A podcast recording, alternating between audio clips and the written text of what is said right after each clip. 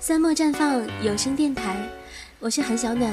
三月，我们一起读读书吧。午夜十二点，大多数人已经沉沉的睡去，却在城市的一角亮起小小的光芒。对于这家餐馆来说，他的一天才正要开始。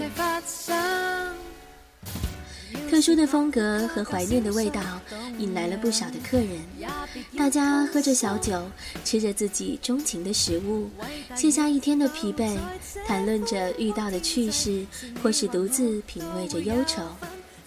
在食物的香气里，在深夜特有的幽静和食堂内的袅袅暖意间，一出出充满人情味的故事被娓娓道来。它是深夜食堂。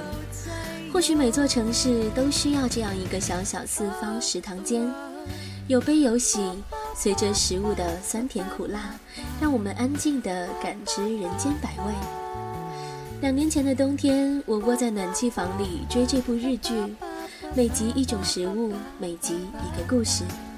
无论是歌女、明星，甚至是黑社会，只要走进深夜食堂，每个人都在食物氤氲起的淡淡香气中。被笼罩上温柔的味道。剧集中有一集讲到茶泡饭，后来有个夏天我去上海工作，还专程找日料店品尝这道料理。清淡的梅子茶泡饭，却包含着鲜明的层次感。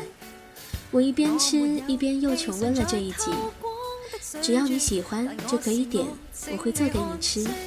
我喜欢这样的感觉，在深夜里收获令人放心的安全感。一个月之后，我到香港旅行，在铜锣湾新开的诚品书店看到这部作品的台版书。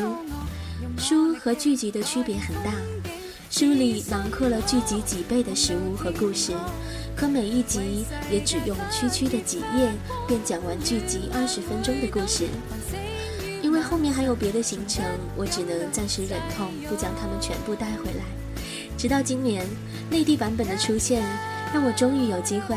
把深夜食堂的温暖存进我最珍贵的书架里，与原版相同的排版、日式风格十足的封面设计，以及这些整整穿梭了两年时间再度与我相会的温暖的都市美食故事，在春天来临的时候，让人再度食欲大开，好心情连绵。或许我们已经过了读漫画的年纪，可如果你愿意。我想依然可以在这部作品里给自己一次惊喜的心情。猫饭、砂锅乌冬面、奴仆豆腐、盐烤秋刀鱼，深夜食堂的味道不仅散发料理的香气，也洋溢着最质朴的人情味。于是，他们从荧幕到书，从漫画到你的心，无限蔓延。你也希望拥有一个深夜食堂吗？